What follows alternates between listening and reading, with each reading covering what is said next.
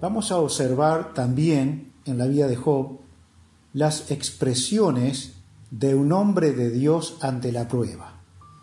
Para esto vamos a estar examinando en el capítulo 1, versículo 20 al 22. Entonces Job se levantó y rasgó su manto y rasuró su cabeza y se postró en tierra y adoró. Y dijo, desnudo salí del vientre de mi madre y desnudo volveré allá. Jehová dio y Jehová quitó, sea el nombre de Jehová bendito. En todo esto no pecó Job, ni atribuyó a Dios despropósito alguno. La primera cosa que vemos está en el versículo 20 y dice que Job expresó un dolor natural en el versículo 20, donde dice que Job se levantó y rasgó su manto y se rasuró la cabeza y se postró en tierra y adoró. El dolor era muy profundo. No podemos ni siquiera pensar para nosotros que un cristiano pierde la sensibilidad al dolor. Esto no es posible, Dios no nos ha mutilado. Tampoco ocurría esto con Job. Necesitamos ver algunas de las cosas que estaban pasando para ver eh, lo profundo del sufrimiento de Job. Los versículos 14 y 15 dice, y vino un mensajero a Job y le dijo, estaban arando los bueyes y las asnas, paciendo cerca de ellos, y acometieron los sabeos y los tomaron, y mataron a los criados a filo de espada, solamente escapé yo para darte la noticia. Muerte de los empleados y muy probablemente el saqueo de esta buena parte del ganado que Job tenía. En el versículo 16, aún estaba éste hablando cuando vino otro que dijo, Fuego de Dios cayó del cielo que quemó las ovejas y a los pastores y los consumió. Solamente escapé yo para darte la noticia todo su ganado en ovejas, todos sus pastores menos uno que queda para dar la noticia. Versículo 17. Todavía estaba éste hablando y vino otro que dijo, los caldeos hicieron tres escuadrones y arremetieron contra los camellos que se los llevaron, y se los llevaron, y mataron a los criados a filo de espada, y solamente escapé yo para darte la noticia. Pierde su ganado de camellos pierde a sus empleados menos uno que de la noticia. Versículo 18. Entre tanto que éste hablaba, vino otro que dijo, tus hijos y tus hijas estaban comiendo y bebiendo vino en casa de su hermano el primogénito. Y vino un gran viento del lado del desierto y azotó las cuatro esquinas de la casa, la cual cayó sobre los jóvenes y murieron, y solamente escapé yo para darte la noticia.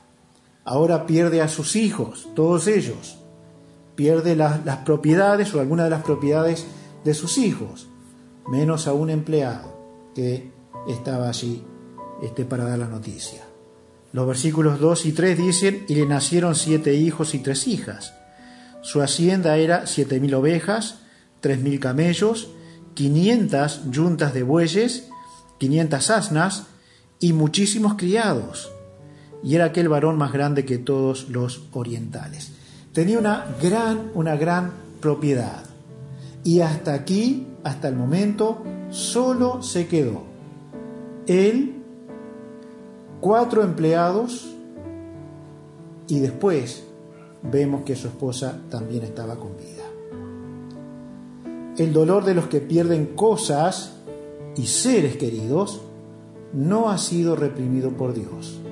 Por el contrario, Él, Dios nos ha creado con lágrimas, con emociones y sentimientos. Las lágrimas es una parte de la creación de Dios que trae consuelo y un desahogo que es parcial, limitado ya que el consuelo y la paz provienen del Padre para sus hijos. Pienso que Job va a representar a muchos compatriotas en algún tiempo. Si Dios no tiene otra cosa, habrá muchos que pierdan en algún tiempo entre nosotros. Debemos tener una palabra de aliento, de consuelo y de realidad del juicio de Dios, si es lo que Dios determina que ocurra. Job expresó lo que ocurre con un dolor natural. Los hijos de Dios tenemos expresiones que son naturales. No es falta de fe, no es duda de Dios, son expresiones naturales que Dios ha querido dejarnos.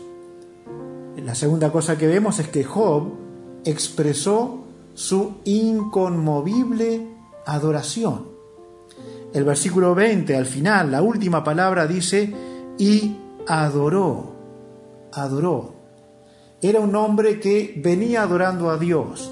Cada día que los hijos tenían estas festividades, él sacrificaba a Dios animales y eran en favor de sus hijos por si alguno de ellos hubiera pecado. Él tenía una conciencia plena de quién era Dios, hasta donde Dios le hubiese revelado.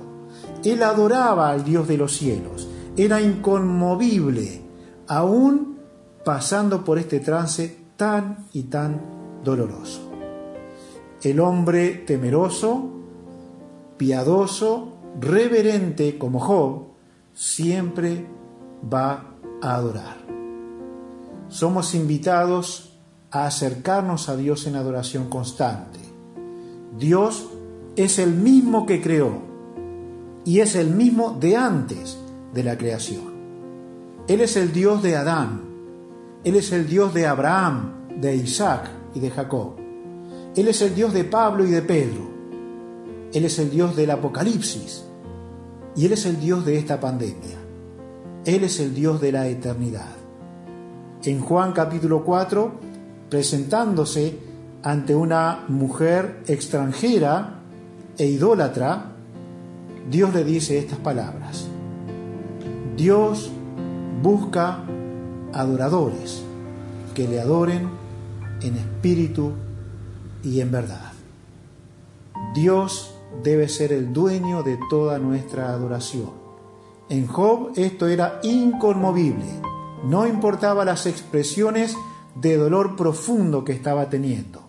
Había una cosa que había que hacer, adorar a Dios. Y así debe hacerlo la iglesia. Adora a tu Dios en el Señor Jesucristo.